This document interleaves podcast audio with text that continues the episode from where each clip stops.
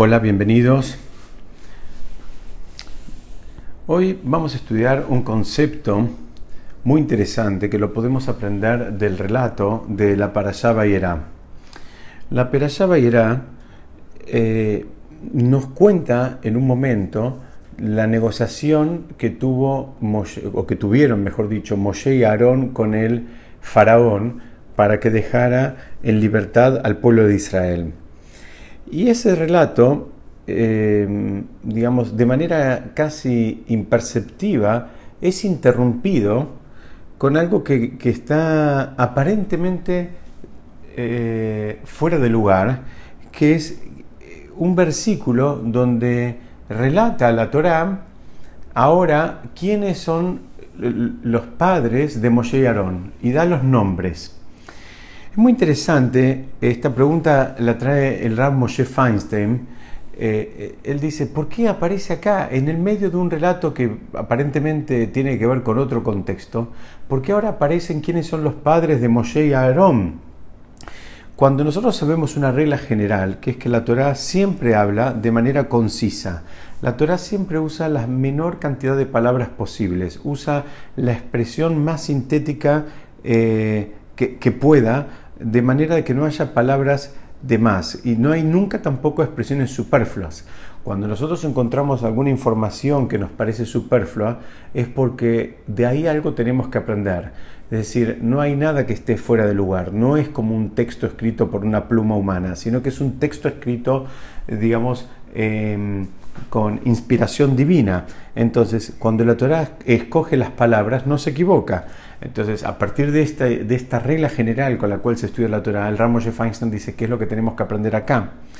Es más, él trae y dice en, en, la perashá de Shemot, cuando la Torah em, alarga de manera un poco sorprendente, contando el nacimiento de Moshe.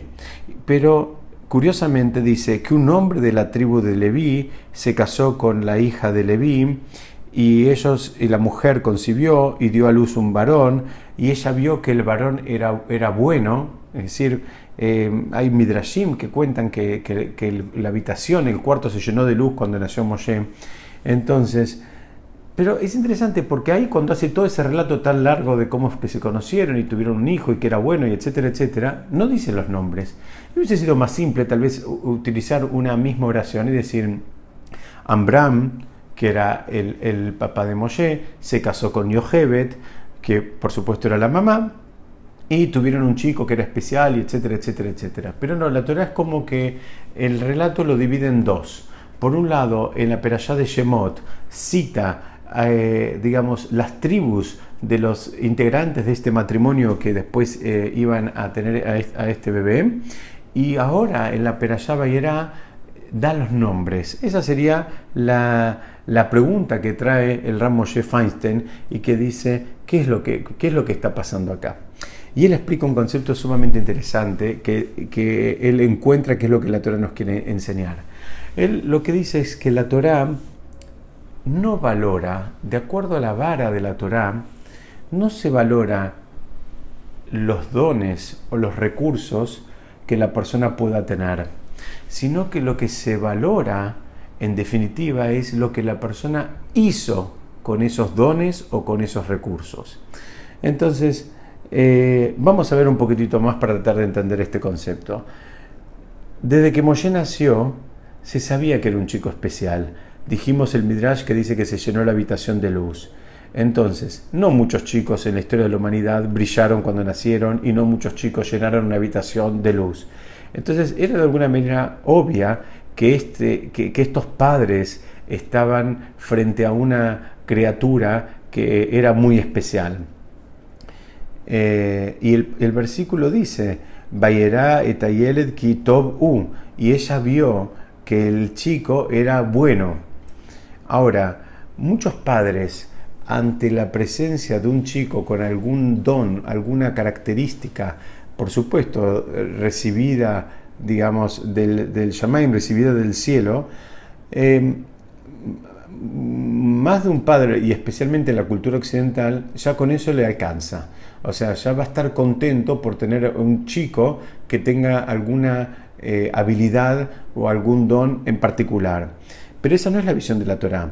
La Torah dice, no, no, no, vamos a esperar un poco a ver qué es lo que hace ese chico con esos dones. Vamos a esperar a ver cómo es que lo usa. Como decimos siempre, ¿lo usa para él solo o lo usa para beneficiar eh, a, la, digamos, a la comunidad con un eh, objetivo altruista? Entonces, eh, insisto, la Torah lo que va a evaluar es los logros concretos, no el potencial que la persona tenga a partir de sus dones o sus recursos. Eh, eh, entonces vemos em, que em, mientras, mientras los dones y los recursos están en un estado latente o digamos en un estado eh, en potencia, todavía no hay nada de qué enorgullecerse.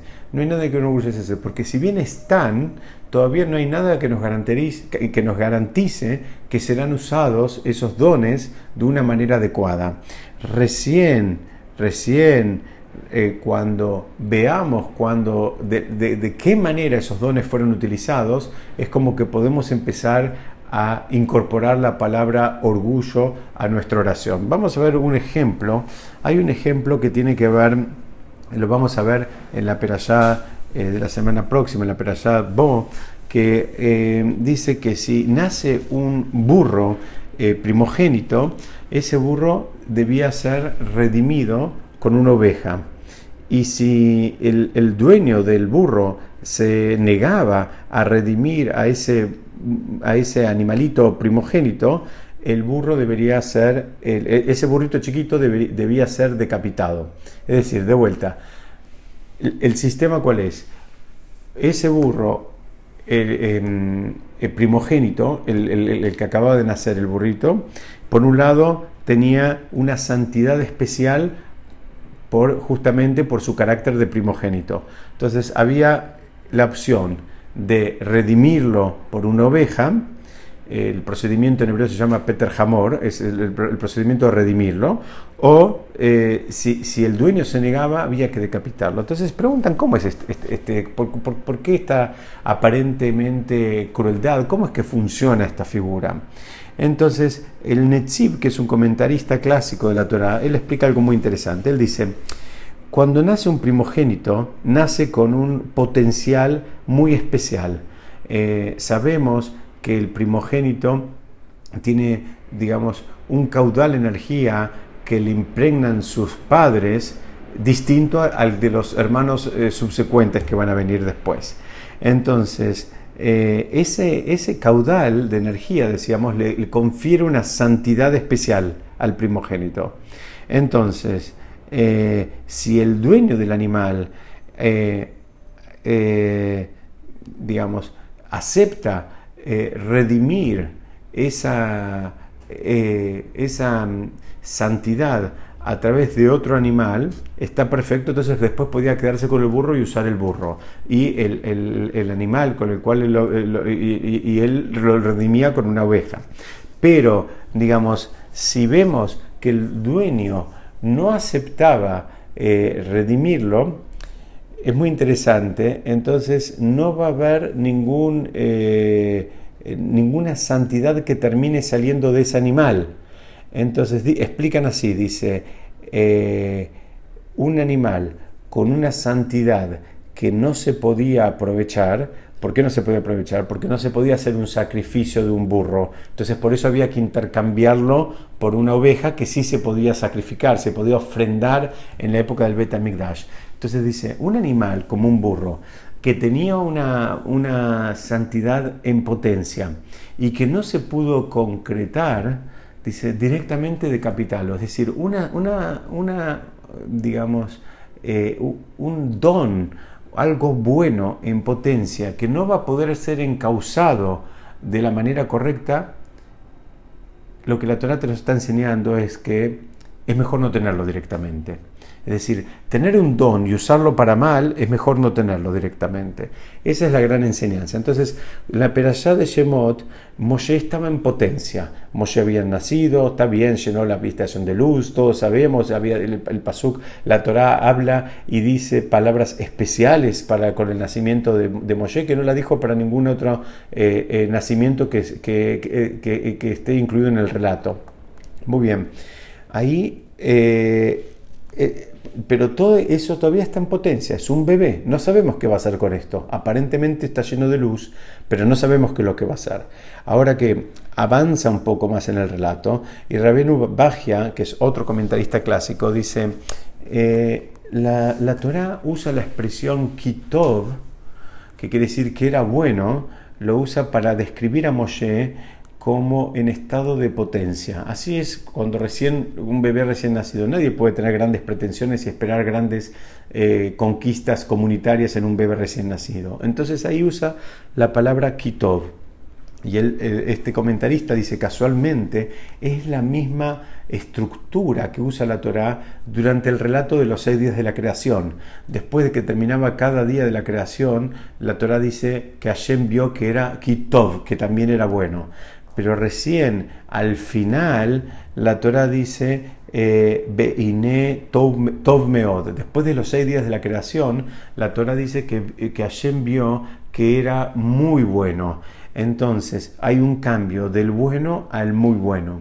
De la misma manera, dice el Rabenu Bagia, eh, Moshe consiguió pasar del nivel de Tov al nivel de Meod porque la Torá después, cuando lo describe a Moshe ya de grande, la Torá dice, y Moshe em, Ish Anav Meod. Moshe era una persona muy humilde. Se, ya cambió el Tov, el Kitov por el Meod. O sea, el Rabino Baja dice, hay un paralelismo entre los términos utilizados en la Torá en el proceso de creación del mundo con los términos utilizados en la Torá para describir a Moshe en distintas etapas de su vida. Uno cuando era recién nacido, uno cuando ya era un adulto comprometido con el pueblo, comprometido con la causa de, de, Am Israel.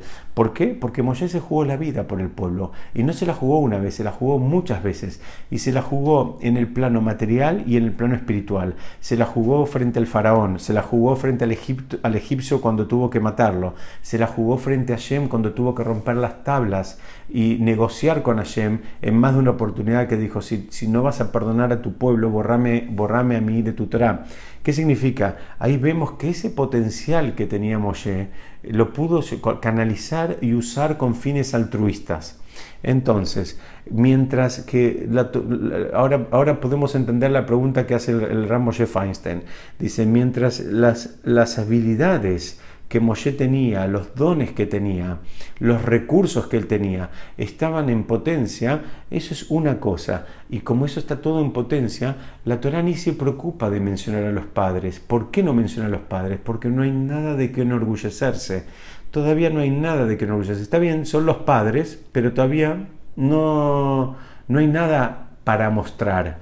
No hay ningún pergamino que podamos mostrar. Recién cuando Moshe eh, en una de las oportunidades más importantes de su vida se enfrenta con el faraón eh, negociando por el pueblo de Israel, entonces ahí vemos un uso altruista de esas habilidades que él eh, tenía desde chico, entonces ahí sí la Torah interrumpe el relato para mencionar quiénes son los padres. Ahí dice el, el Ramos Feinstein, ahí recién aparece el lugar verdadero y aparece en la verdadera dimensión la posibilidad del orgullo.